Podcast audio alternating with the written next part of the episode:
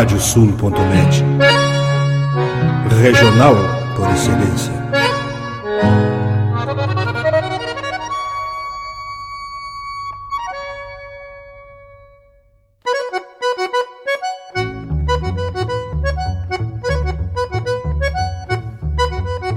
Está aberta a porteira, nem se preocupe em fechá-la. Recorra do plano à várzea, palmo a palmo da hacienda. Não há de curar bicheira, nem recrutar manada, porque se fez cimarrona e mais crioula. Radiosul.net para bebedouro das almas.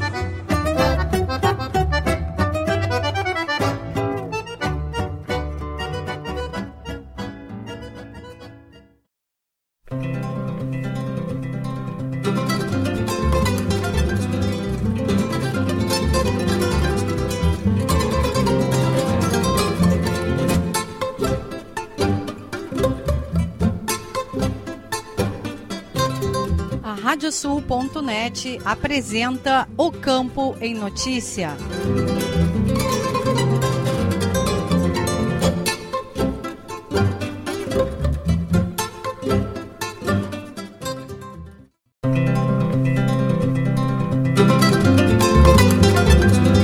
Olá, eu sou Rejane Costa e estamos começando o programa O Campo em Notícia.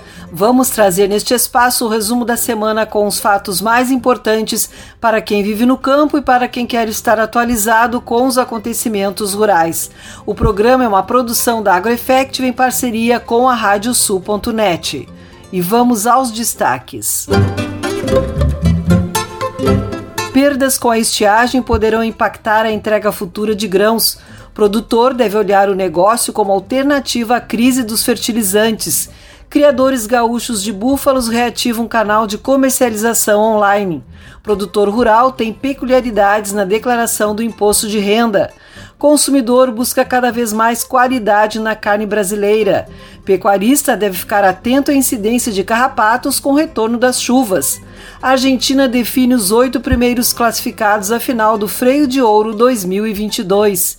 E ainda, as cotações das principais commodities agropecuárias, a previsão do tempo, a agenda de eventos e remates e as notícias da rede. O programa Campo em Notícia conta com a parceria de rádios que formam rede com o nosso noticiário. Estão conosco as rádios Poatã de São José do Ouro, Fandango de Cachoeira do Sul, Soledade de Soledade, Cidade de Cacique Doble, Integração de Restinga Seca, 107 de Tapejara, Minuano de Alegrete, Delta e Difusora de Bagé, Rádio 96 de Uruguaiana, Pitangueira de Taqui, Sorriso de São Martinho, Difusora de Arroio Grande, Missioneira de São Luís Gonzaga e Planetário de Espumoso. Vamos agora com a previsão do tempo no programa O Campo em Notícia.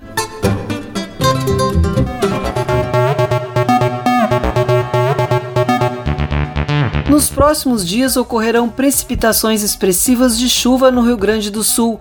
Neste sábado, a presença de um ciclone extratropical manterá a grande variação de nuvens e rajadas de vento, com possibilidade de chuvas isoladas, especialmente na zona sul e na faixa leste.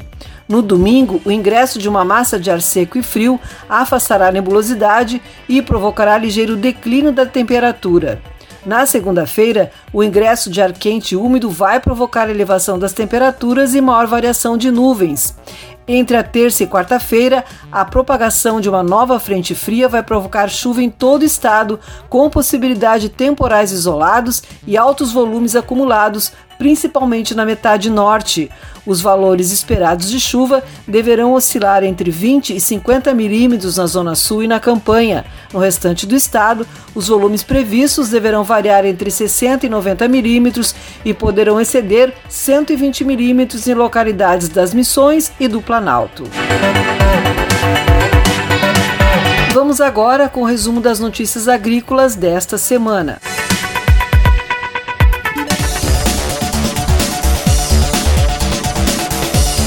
Produtor deve olhar o negócio como alternativa à crise dos fertilizantes. Especialistas destacaram em live da CIA, Serviço de Inteligência em Agronegócios, sobre a importância do planejamento levando em conta todos os cenários. Ieda Risco. Um planejamento que leve em conta todos os cenários possíveis, inclusive o pior deles, é o que pode ajudar o produtor durante a crise de preços dos fertilizantes. Este foi um dos pontos destacados pelos especialistas que participaram da live Insumos e Lucro, realizada esta semana pelo canal da CIA, Serviço de Inteligência em Agronegócios, no YouTube. Tarcísio Mineto, economista da FECOAGro, destacou que o cenário atual é similar ao de 2008 e que acredita que não haverá falta de fertilizantes, apenas escassez. Como saída para a crise, ressaltou que o produtor deverá investir em planejamento. Nesse ano, dado o cenário, ele vai ter que ter uma lupa, otimizar o uso dos recursos, né, e, ter uma, e ser mais eficaz. Isso é verdade. E não só olhar para o calendário, mas sim olhar para o manejo, o que, que pode ser feito do ponto de vista mais assertivo, inclusive no uso dos fatores de produção e dos insumos. Isso é, é fundamental nesse cenário é, é, que a gente é otimista do agro, mas ele é incerto. Já o consultor da CIA, Paulo Vieira, destacou que o detalhamento sobre a condição do solo pode levar a uma economia, visto que em algumas áreas pode não ser necessário repor o que já foi utilizado na safra passada. A live contou com a mediação de Armindo Bart Neto, coordenador de negócios da CIA. Durante o evento, foi divulgado um link para os participantes se inscreverem ao sorteio de 15 horas de mentoria gratuita. Para o Campo em Notícia, Ieda Risco. Obrigada, Ieda. Os preços do potássio devem continuar subindo diante das incertezas sobre a guerra entre Rússia e Ucrânia. Principal insumo utilizado como fertilizante na agricultura, a tonelada do produto triplicou neste mês de março em relação ao custo de um ano atrás. No início de 2021, o mundo negociava a tonelada do potássio por cerca de 300 dólares e hoje ela está cotada a 1.100 dólares. Nitrogênio, fósforo e potássio, conhecidos pela sigla NPK, são os fertilizantes químicos essenciais na produção agrícola de larga escala, utilizados principalmente no cultivo de soja, milho, café, trigo, arroz e cana-de-açúcar, além de frutas. Se considerada a oferta do composto NPK, o Brasil importa hoje 85% desses fertilizantes para abastecer o consumo nacional. Porém, se for levado em conta a dependência específica de potássio, sobe para 96%. O que está preocupando o governo, fornecedores e agricultores nesse momento é não ter ideia de quando a situação será resolvida. Com cerca de três meses de estoque de fertilizantes, o Brasil tenta garantir que não haja falta do insumo. O agronegócio brasileiro registrou em fevereiro um superávit de 9 bilhões e 300 milhões de dólares, crescimento de 78,8% em relação ao mesmo mês de 2021 e de 20,8% na comparação com janeiro deste ano. Os dados foram divulgados pelo Instituto de Pesquisa Econômica Aplicada, IPEA. As exportações fecharam fevereiro em 10 bilhões e meio de dólares, aumento de 64,5% na comparação com fevereiro do ano passado. E o valor das importações foi de 1 bilhão e 200 milhões de dólares, elevação de 2% na mesma comparação. A alta no mês é justificada em parte devido à forte elevação dos preços internacionais das principais commodities da pauta exportadora brasileira. No acumulado dos últimos 12 meses, o valor das exportações do agronegócio registrou um crescimento de 27,1% ante igual período do ano anterior, contribuindo para a alta de 30,1% no saldo da balança comercial do setor, o que corresponde a 113 bilhões e 600 milhões de dólares neste período. Nas importações, o destaque foi o trigo, com crescimento de 10,9% em quantidade e 26,5% em valor. A alta nos preços internacionais do cereal vem sendo observada após o início do conflito entre Rússia e Ucrânia, dois dos maiores exportadores do produto. O produtor rural tem peculiaridades na declaração do imposto de renda Especialista alerta para pontos como lançamento correto de contratos rurais, além da declaração de exploração da área ocupada. Nestor Tipa Júnior. Já está aberta a temporada da declaração do Imposto de Renda à Pessoa Física. A mesma pode ser transmitida para a Receita Federal até às 11 horas e 59 minutos da noite do dia 29 de abril, horário de Brasília. No caso do produtor rural, o preenchimento tem algumas peculiaridades na qual devem ficar de olho. De acordo com o contador e sócio da Guapo Sucessão Familiar, Juliano Vendrúsculo, um dos pontos que os produtores devem estar atentos é no lançamento correto dos contratos rurais com relação à parceria e arrendamento. Explica que cada um tem um campo específico para lançar na declaração e esse é um dos motivos que faz com que a declaração caia na malha fina. Outra questão, conforme especialista, é que deve ser lançado corretamente o código de exploração da área ocupada. E tem que estar condizente o tamanho da área em hectares com a receita explorada. Também é um dos motivos que faz com que a Receita analise com mais detalhes a nossa declaração. Vendrúsculo também reforça que o produtor faça uma boa análise da relação de receitas e custos, vendo qual a melhor forma de tributação, que pode ser pelo lucro presumido ou a de lucro real analisando o sentido de menor carga tributária e a geração de fluxo de caixa para investimentos ou pagamentos de investimentos. O sócio da Guapo finaliza afirmando que o governo está cada vez mais ágil e com instrumentos de controles mais atentos na fiscalização do imposto de renda. Para o Campo e Notícia, Nestor Tipa Júnior. Obrigada, Nestor. A área cultivada com trigo no Rio Grande do Sul deve crescer de forma significativa na safra 2022, conforme levantamento da Rede Técnica Cooperativa RTC CCGL. Os dados foram coletados na área de atuação de 19 cooperativas parceiras do projeto. Até a primeira quinzena de março, o levantamento projeta um aumento de 12,1% em relação à safra 2021. De modo geral, Todas as regiões sinalizam esse aumento, com variação de 3 a 100% em algumas regiões em que a cultura apresentava tradicionalmente menos expressão. Quanto à produtividade, a expectativa atual projeta uma média de 55,3 sacos por hectare. Conforme o gerente de pesquisa da CCGL, Geomar Coraça, diante das estimativas e considerando os números apurados na safra passada, é possível trabalhar com a expectativa que o Estado caminhe para uma safra de aproximadamente 5 milhões de toneladas em 2022. Explica que o cenário favorável de preço, bem como as oportunidades relacionadas à exportação de trigo para o ano de 2022, impulsionam o aumento da área. A segunda parcial sobre a evolução da colheita do arroz da safra 2021-2022 foi divulgada pelo Instituto Rio Grandense do Arroz IRGA. O novo levantamento revela que a produtividade média no estado está em 8.413 quilos por hectare. Foram colhidos até o momento 321.528 hectares, o que representa 33,59% da área total semeada no estado. A apuração foi elaborada pela Divisão de Assistência Técnica e Seção Rural a partir de informações coletadas pelas equipes dos Núcleos de Assistência Técnica e Extensão Rural NATES da autarquia, junto aos produtores e atualizadas na plataforma Safra Zirga. A fronteira oeste segue como a mais adiantada entre as seis regiões arrozeiras, com 54% da área colhida. Já a Zona Sul registra a maior produtividade das regionais, com 8.928 quilos por hectare. De acordo com a diretora técnica do IRGA, Flávia Tomita, por enquanto, a média de produtividade da safra 2021-2022 no estado é semelhante à da mesma época do ano passado. O destaque negativo é a produtividade da fronteira oeste, que foi a região erisícola mais afetada pela estiagem. Perdas com estiagem poderão impactar a entrega futura de grãos. Especialista recomenda que o produtor rural tenha documentação comprobatória dos prejuízos decorrentes da seca. Ieda Risco. A estiagem que assolou o Rio Grande do Sul é notória e, consequentemente, a queda na produção agrícola vai ser considerável. Com a escassez de produtos, os preços sofrerão um impacto de aumento significativo.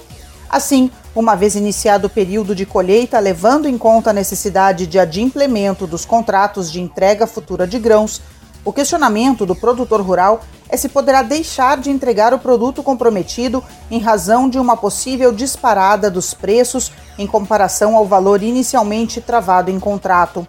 Conforme o advogado da HBS Advogados Roberto Gino, a resposta para esta pergunta é em sentido negativo. Em primeiro lugar, em virtude de que nessa modalidade de contrato não se aplicam as disposições obrigatórias do Manual Decreto Rural, no sentido da obrigatoriedade de renegociação dos contratos. Em segundo lugar, o consolidar entendimento jurisprudencial é no sentido de que o fator estiagem não é motivo para justificar o inadimplemento de contrato, não sendo possível a aplicação da teoria da imprevisão, uma vez que, pelo entendimento dos tribunais, o risco da estiagem é condição inerente ao exercício da atividade agrícola. O advogado Roberto Egino destaca que a recomendação é de que os contratos sejam honrados. Vou refazer o off 1, 2, olha o último 3 o advogado Roberto Higino destaca que a recomendação é de que os contratos sejam honrados, inclusive nos casos em que o preço possa vir a ser, de certa maneira, muito superior ao que fora ajustado inicialmente.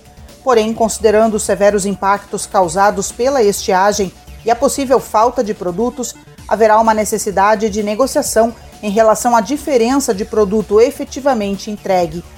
Parigino, nesse ponto, caso verificada e comprovada a impossibilidade de adimplemento parcial ou integral do contrato, o produtor deverá buscar a negociação com a outra parte a fim de alcançar uma melhor alternativa para efetivo cumprimento do que foi acordado. Para o Campo em Notícia, Ieda Risco. Obrigada, Ieda, e chegou o momento de sabermos as cotações dos produtos agrícolas.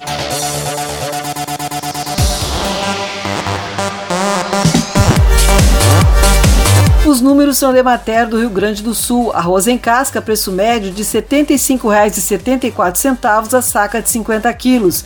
Feijão, preço médio de R$ 299,23 a saca de 60 quilos. Milho, preço médio de R$ 94,47 a saca de 60 quilos. Soja, preço médio de R$ 203,76 a saca de 60 quilos. Trigo, preço médio de R$ 98,77 a saca de 60 quilos. O programa Campo e Notícia faz uma parada e retorna em seguida com mais informações.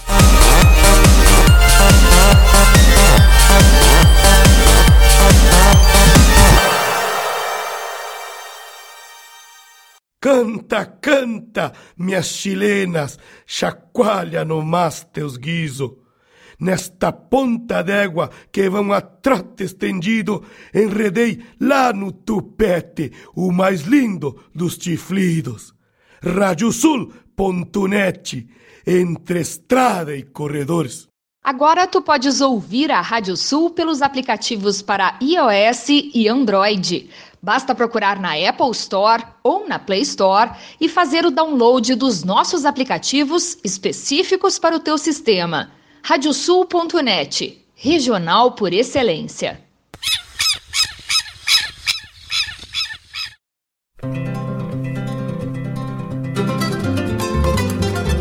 A Radiosul.net está apresentando o Campo em Notícia.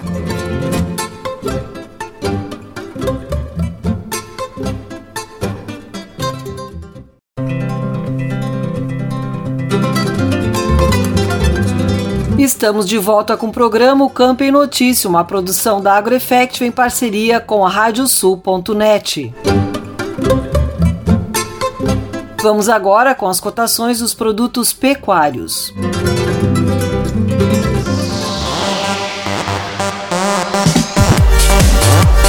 Os números são de Mater do Rio Grande do Sul. Boi para abate, preço médio de R$ 11,13 o quilo vivo. Búfalo, preço médio de R$ 9,94 o quilo vivo. Cordeiro para abate, preço médio de R$ 9,73 o quilo vivo. Suíno tipo carne, preço médio de R$ 5,19 o quilo vivo. E a vaca para abate, preço médio de R$ 10,04 o quilo vivo. Continuamos agora com as notícias que foram destaque na pecuária.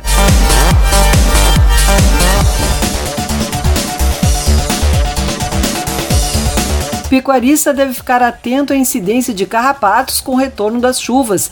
Especialista alerta que o momento é da terceira geração do parasita e produtor deve cuidar com surtos de tristeza parasitária bovina. Nestor Tipa Júnior. O retorno das chuvas e a diminuição das temperaturas nesta época do ano trazem à tona atenção à questão envolvendo a incidência do carrapato. Depois de um período de seca no Rio Grande do Sul, onde não se teve proliferação do parasita na primeira e na segunda gerações, o momento é de cuidado com a terceira geração. O alerta do presidente do Conselho Técnico da Conexão Delta G, Bernardo Peter.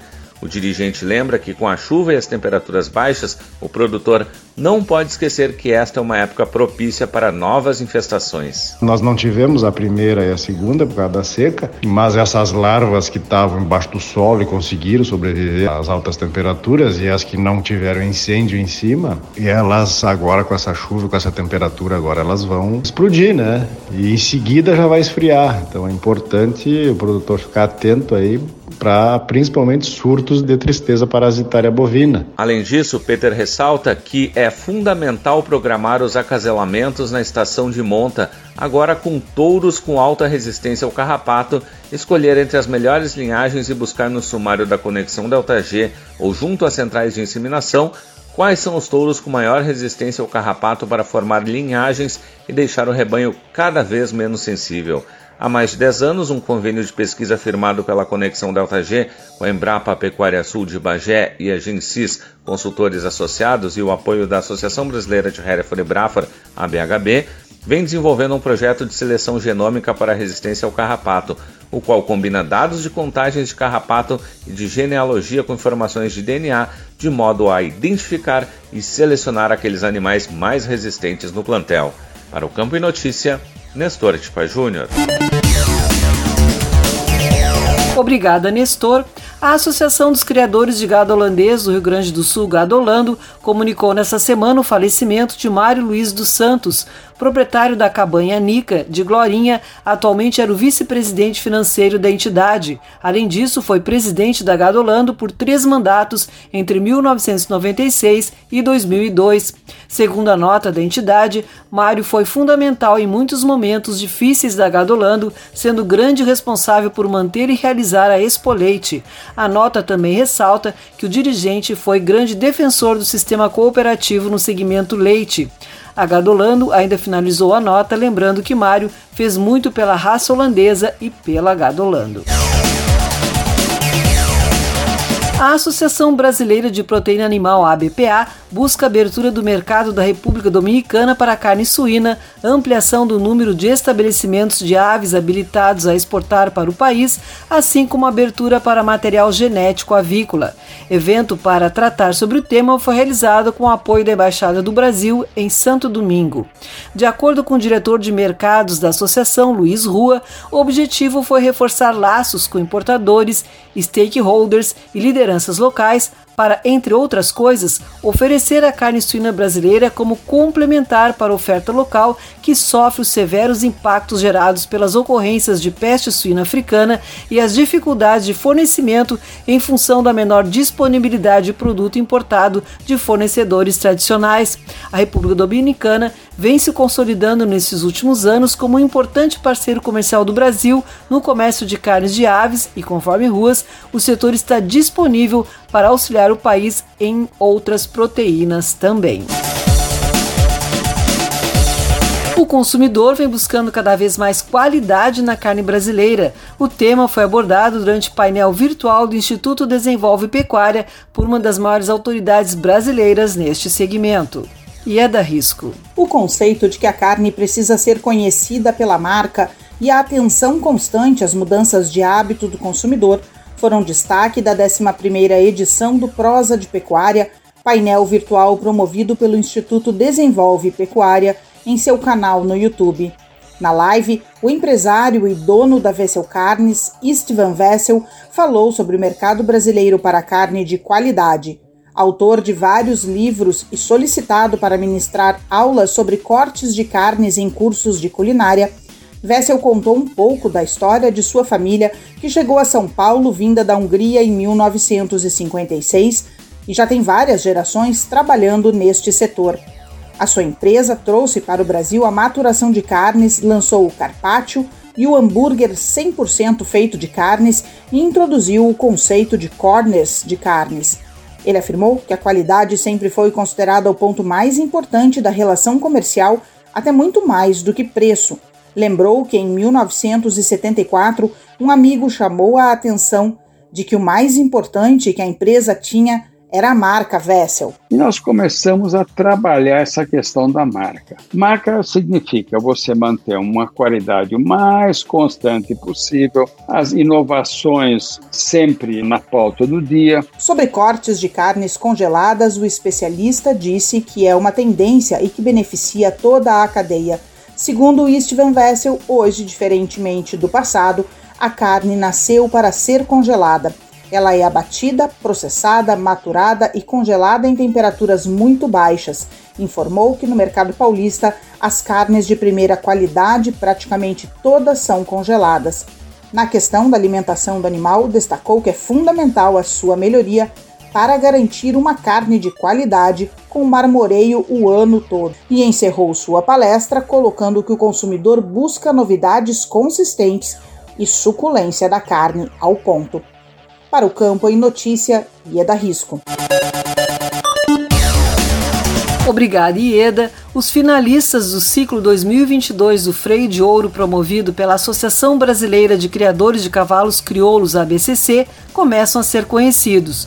Os oito primeiros conjuntos habilitados para a disputa do título máximo da modalidade vieram direto da província de Córdoba, na Argentina. 46 inscritos passaram pela seletiva na cidade de Jesus Maria, junto de uma extensa programação contendo outras finais de modalidades da raça no país vizinho. Com todas as vagas de classificação disponíveis preenchidas, a maior média da semifinal ficou na categoria machos. O vencedor, Vierro Campeiro Tranquilo, terminou a prova com 20,148 de pontuação, conduzido pelo ginete Tomás Gonçalves. Já entre as fêmeas, Shark Cocorita venceu com 19,958 de nota final, montada pelo ginete Horácio Cassim. A etapa classificatória em território argentino teve atuação de três avaliadores brasileiros.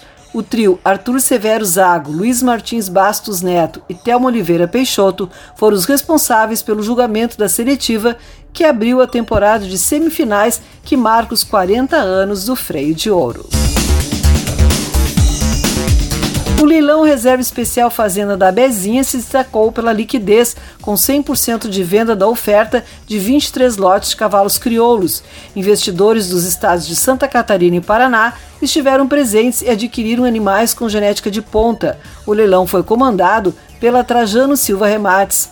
O diretor da leiloeira e responsável pela batida do martelo, Marcelo Silva, classificou o leilão como muito bom, principalmente pela agilidade na comercialização. Um dos destaques foi a venda de 50% do potrilho Capitão da Bezinha por 150 mil reais.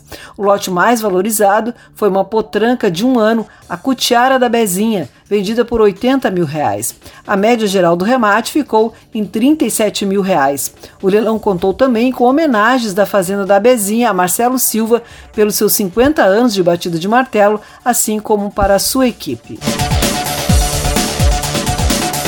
Criadores gaúchos de búfalos reativam um canal de comercialização online. Bolsa do Búfalo reúne interessados na compra e venda de animais, com o objetivo de facilitar os negócios entre os participantes.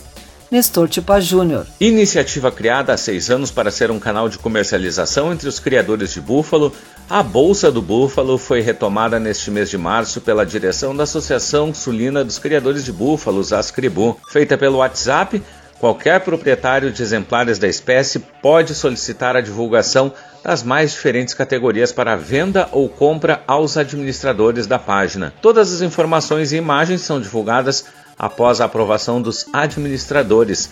Ocorrendo a concretização da compra ou venda dos exemplares, a Ascribu fica com 1% do valor da transação paga pelo vendedor. A presidente da entidade, Desiree Meller, explica a iniciativa. O problema que nós temos com os búfalos é a liquidez que nem sempre é fácil vender os animais. E esse grupo, ele acaba que movimenta muito mais rápido, porque nós temos aí uma média de 150, 200 participantes. Nem todos são associados, não precisa ser sócio para estar no grupo. Então, tem cinco animaizinhos para vender, ou quer comprar cinco animaizinhos em qualquer canto aí do estado, a gente faz esse link né, entre comprador e vendedor. Ao enviar as informações e imagens, o proprietário do animal torna-se o único responsável pela fidedignidade destas, bem como das condições de venda dos animais. A entidade salienta ainda nas informações aos participantes que não é de responsabilidade da Bolsa do Búfalo e nem de seus administradores negócios escusos, inadimplência ou desacordo do anunciado com o efetivamente entregue. Para o Campo e Notícia, Nestor Tipa Júnior. Obrigada, Nestor. Vamos conferir agora as agendas de eventos e remates.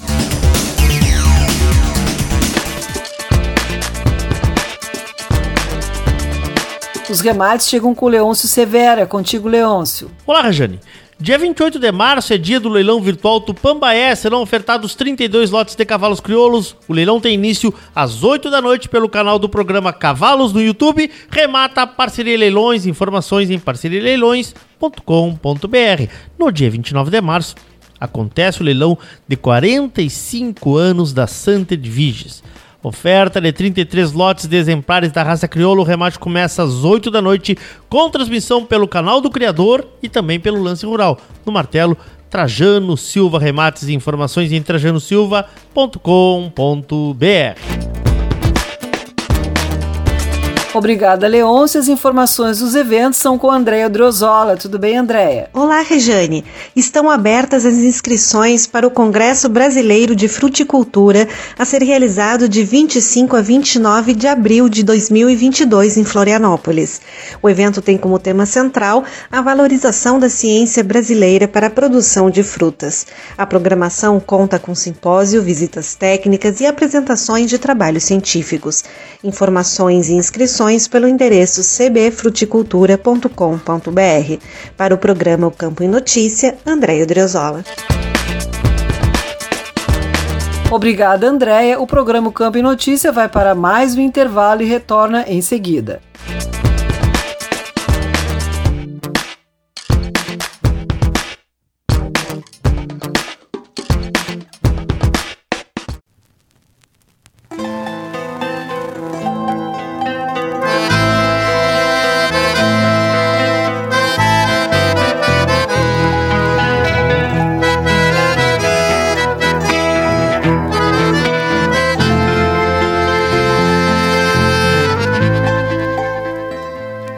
As manhãs tornam-se lentas e o sol se embala nos sarandis, bailam celestes claros vidrinhos na estrada agreste do Jaguari.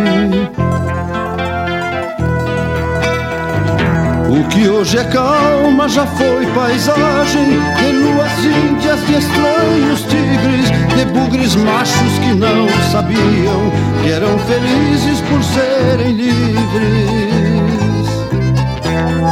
Viria o tempo que um rio de sombras escurecer esta liberdade.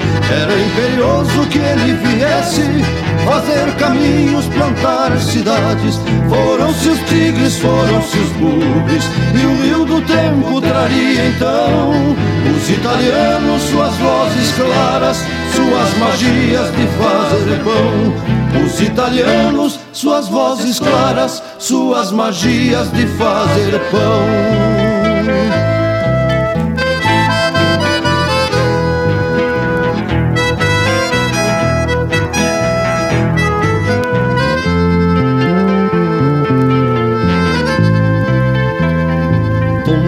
Cedro se ergueu a igreja, lavrou-se a terra e nasceu fartura, queijos moldados na lua cheia e o vinho tinto na noite escura.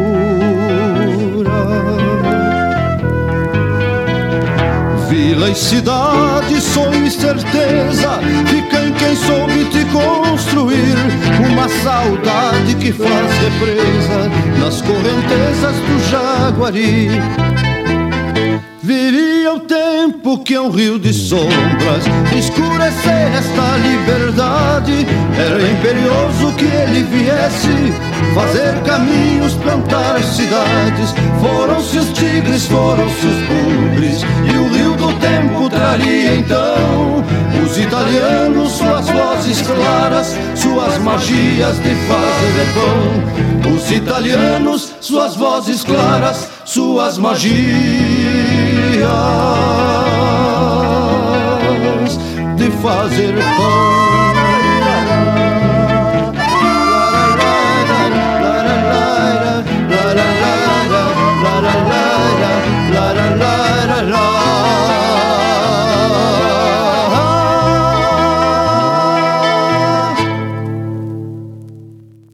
Canta, canta, minhas chilenas, chacoalha no mas teus guiso nesta ponta d'égua que vão a trote estendido, enredei lá no tupete o mais lindo dos chiflidos. Radiosul.net, entre estrada e corredores.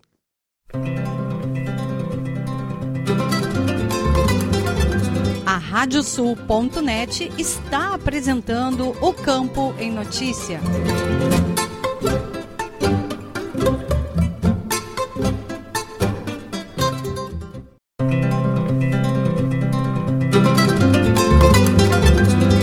Estamos de volta com o programa O Campo em Notícia, uma produção da AgroEffective em parceria com a Radiosul.net. Projeto que institui a carteira de identidade do empreendedor rural foi aprovado pela Assembleia Legislativa Gaúcha. O projeto irá agora para sanção pelo governo do estado. O deputado Clair Kuhn, autor da proposta, destacou os objetivos da iniciativa. Eduardo Leães, da Rádio Agerte. A Assembleia Legislativa aprovou o projeto de lei que institui a carteira de identidade do empreendedor rural. O deputado Clair Kuhn, do MDB, autor da proposta, nos fala dos objetivos da iniciativa. Nós colocamos essa, essa iniciativa em virtude da demanda existente por parte dos agricultores. Eu que sou pequeno agricultor na cidade de 15 de novembro e também fui presidente da IMATER no período do governo Sartori. Vimos muitos pequenos agricultores, enfim, também todos os agricultores terem que ir junto às instituições bancárias, estar junto à própria IMATER, aos sindicatos, levando sempre a comprovação de que ele é produtor, ou seja, seu bloco modelo 15, que é um bloco, a gente até o nome já disse. Além do bloco, uma série de documentos, toda vez tudo que provar né, que ele é produtor rural. Essa carteira digital que aprovamos agora, de minha autoria na Assembleia Legislativa do Estado, ela vai ser basicamente como um cartão de crédito, para vocês terem uma ideia, né, com um chip e, logicamente, com certificação digital reconhecida, logicamente, dentro das normas brasileiras. Isso vai servir como documento, como identidade para o agricultor. Da mesma forma, como o advogado tem a carteirinha da OB, com a mesma forma que aí os outros digamos assim, sindicatos e órgãos têm uma organização com a carteira digital. Então, o agricultor, em qualquer momento que ele precisar provar que ele é um agricultor, junto a uma instituição bancária, junto a um órgão público, esta carteirinha que vai estar junto com ele no bolso vai servir para isso. Mas também, no futuro, aí as próprias eh, Emater, as os sindicatos, poderão, logicamente, criar plataformas e fazer com que, através desta carteira digital, o próprio eh, produtor rural possa expedir aí a sua nota de produtor via digital. Então eu tenho certeza que ela vem para facilitar muito a vida do agricultor. E é importante dizer que ela é opcional. O agricultor vai poder optar se ele quer essa carteira digital ou não. E também é importante dizer que é a carteira do empreendedor rural não é do empresário rural. Então ela não cria nenhuma categoria, não cria problemas para a aposentadoria do pequeno produtor para o futuro. Porque empreendedor é todo aquele, toda aquela pessoa que empreende em alguma coisa. Ou seja, um pequeno produtor que tem lá meio hectare de terra, se ele empreender na produção de morangos naquele meio hectare de terra, ele é um empreendedor rural. E da mesma forma, quem tem dois, dez mil hectares também é um empreendedor. Então, esta é uma facilidade para a vida do nosso agricultor que tem muito a fazer na sua propriedade e muitas vezes tem que ir e voltar várias vezes para a cidade, agregando mais um documento, mais uma forma de comprovação de que ele é produtor rural. Desta forma, estamos solucionando esse problema e dando uma agilidade e inserindo o produtor no meio digital, porque inclusive na sua propriedade ele já tem muitas máquinas que são totalmente digitais. Deputado Clair com do MDB, quais os próximos passos do projeto agora aprovado? Vai para a sanção do governador? Sim, vai para a sanção do governador e também a regulamentação.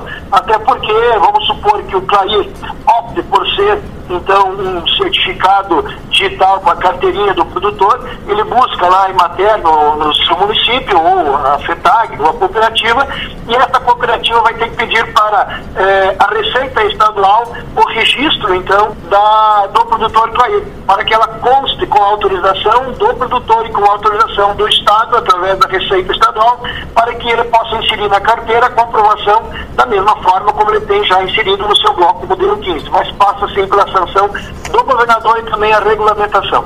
O senhor acredita que dando tudo certo, a carteira de identidade do empreendedor rural poderá estar na prática funcionando a partir de quando? Olha, eh, a gente vai ter uma conversa agora ainda com a, com a Casa Civil, com o chefe da Casa Civil, o Arthur Lentes, né, para que ele possa agilizar e poder fazer com que isso, inclusive até porque teve aí é, a sua ampla maioria dos deputados votando a favor e tendo as condições aí, o governo com certeza não vai se opor a facilitar aí a vida do nosso produtor rural. Mais alguma informação sobre o tema que o senhor queira transmitir aos ouvintes?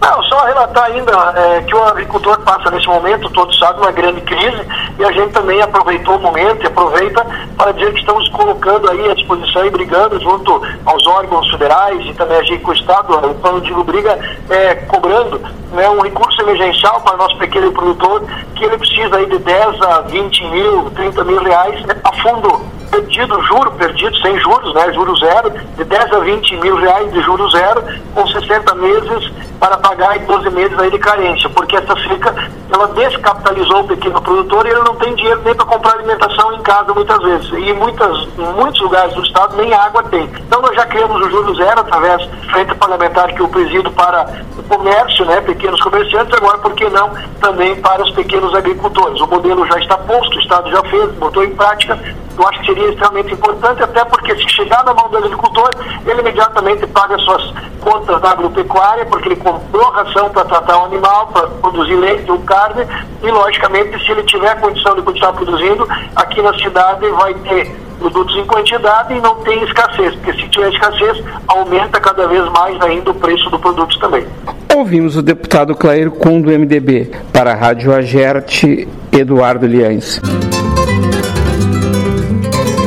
Obrigado, Eduardo. Vamos trazer o giro de notícias pelas rádios parceiras do programa O Campo em Notícia.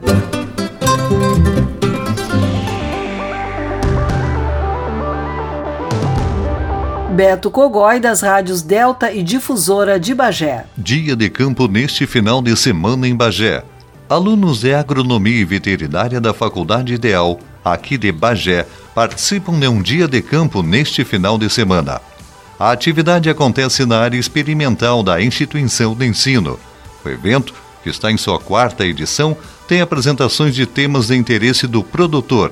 Ao todo, serão nove atividades que irão demonstrar técnicas ligadas ao setor rural, realizadas pelos cursos da área das ciências agrárias, a fim de auxiliar na rentabilidade das propriedades, bem como reduzir impactos ambientais. De Bagé, Especial para o Campo em Notícia, falou Beto Cogói. Rafael da Silveira Rosa, da Rádio Integração de Restinga Seca. Em meio ao período da colheita na região centro do estado, no município de Restinga Seca, produtores de arroz e soja fizeram uma pausa esta semana para participarem de uma manhã de campo realizada pela administração municipal através da Secretaria de Agricultura e a cooperativa Cotricel, como informa Cláudio Roberto Possebon, secretário de Agricultura de Restinga Seca. Mas é a tecnologia que estão aí, né, para nós assholes. Passar essa orientação para os nossos produtores. Como eu sempre tenho falado, né, o nosso produtor ele ele sabe lá plantar, ele já tem o arroz e feijão, como a gente diz lá dentro da lavoura, mas é muito importante porque tem variedades que tem um pouco mais de raiz, que a raiz vai mais profunda, tira mais água, são mais resistentes à seca, outras à chuva. Então toda essa tecnologia que a gente tem aqui dentro, né, dentro da, do nosso município, que a gente já se tornou uma referência, né? Hoje o nosso centro de eventos ele é conhecido em todo o estado.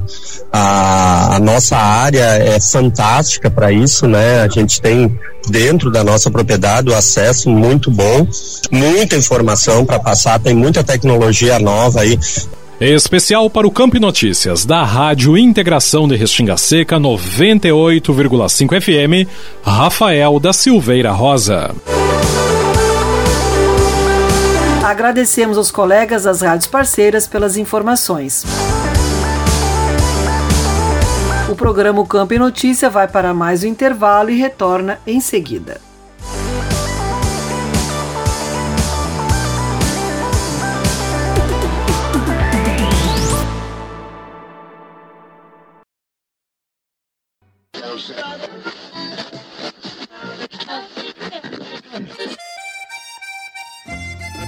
Achou? Mas então deixa aí porque esta é a Radiosul.net, regional por excelência.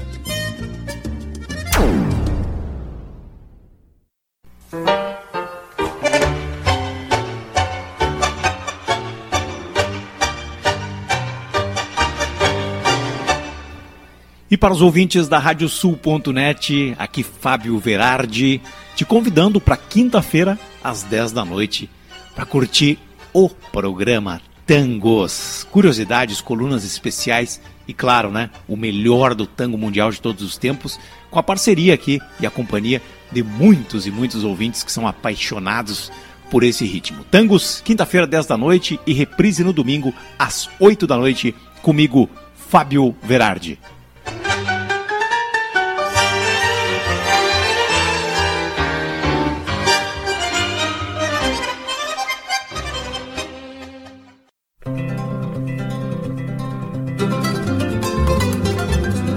Radiosul.net está apresentando o Campo em Notícia.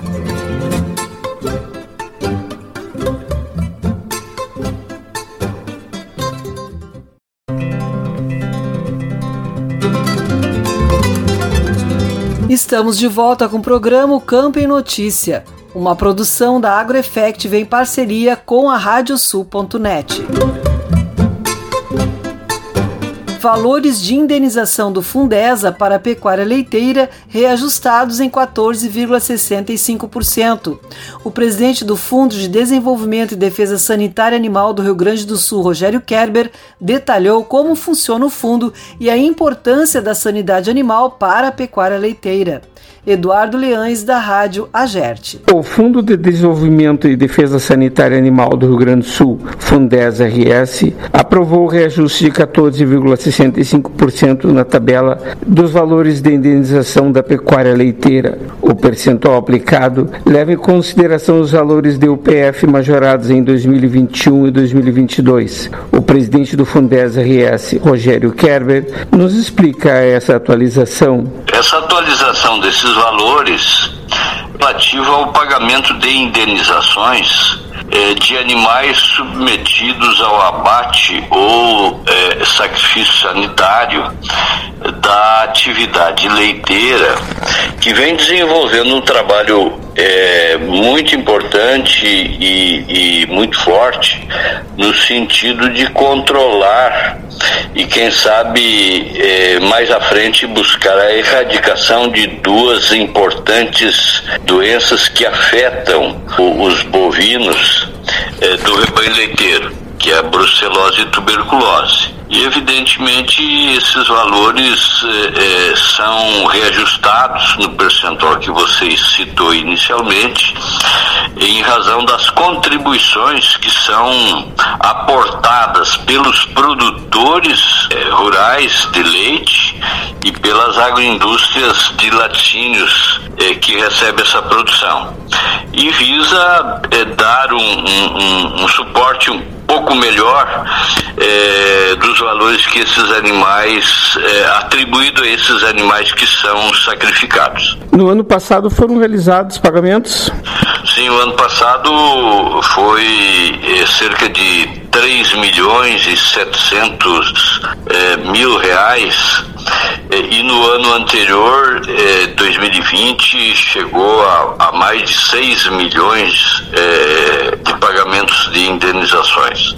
Ano passado tivemos aí uma certa dificuldade com relação ao, à pandemia do Covid, e, e também teve alguma dificuldade com relação ao suprimento de antígeno para fazer os testes, especialmente de tuberculose, mas esse ano eh, já está se retomando eh, com bastante intensidade a cadeia da pecuária leiteira tem desenvolvido um trabalho bastante interessante, forte e que tem que ser destacado é no sentido de controlar essas doenças até para viabilizar a inserção da produção é, de lácteos no mercado internacional e também, evidentemente, ter um controle bastante efetivo é, por parte dessa doença. É um trabalho que o país e o Rio Grande do Sul, sem dúvida nenhuma, é o estado que vem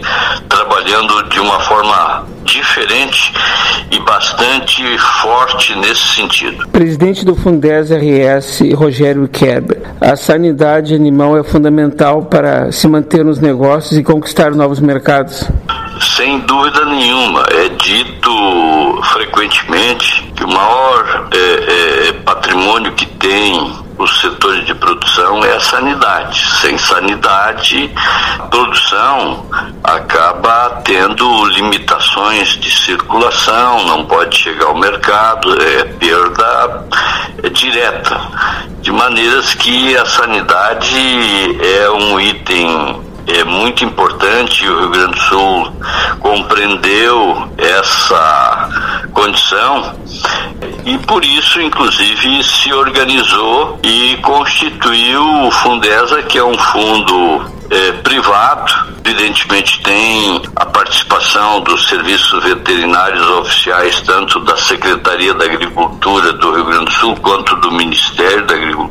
Seus técnicos participam dos conselhos técnicos operacionais, não se limita somente à cadeia da pecuária leiteira, tem a pecuária de corte, avicultura e suinicultura, é, e que arrecada contribuições dos produtores e das agroindústrias e trabalha é, sempre no sentido de ter um sistema de defesa é, sanitária animal forte para evitar eventos sanitários na, na produção do Rio Grande do Sul, é, fortalecendo o sistema de defesa sanitária, fazendo os investimentos necessários para que esse sistema tenha agilidade e capacidade de intervir e, e capacitando, treinando os técnicos oficiais e os privados e também alcançando informações, mobilizando, sensibilizando os setores produtivos da importância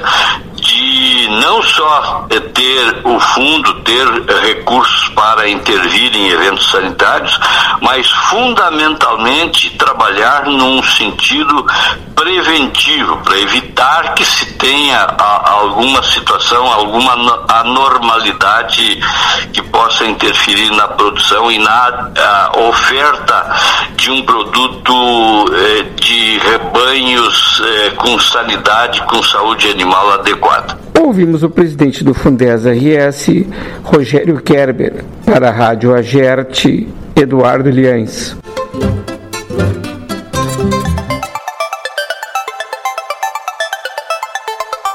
Obrigado, Eduardo, e deixo aqui o convite para que sigam as nossas redes sociais. No YouTube, o endereço é youtube.com/agroeffective. Se inscreva no canal, ative as notificações clicando no sininho e deixe seu like nos vídeos. No Spotify, procure por AgroEffective e siga o podcast. E no Instagram também procure por AgroEffective.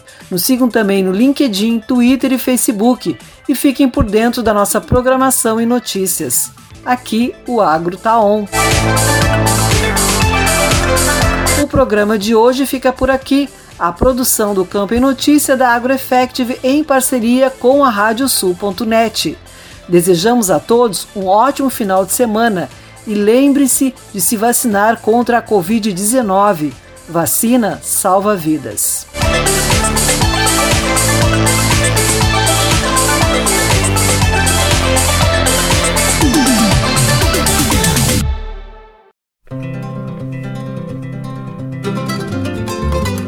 Radiosul.net apresentou o Campo em Notícia.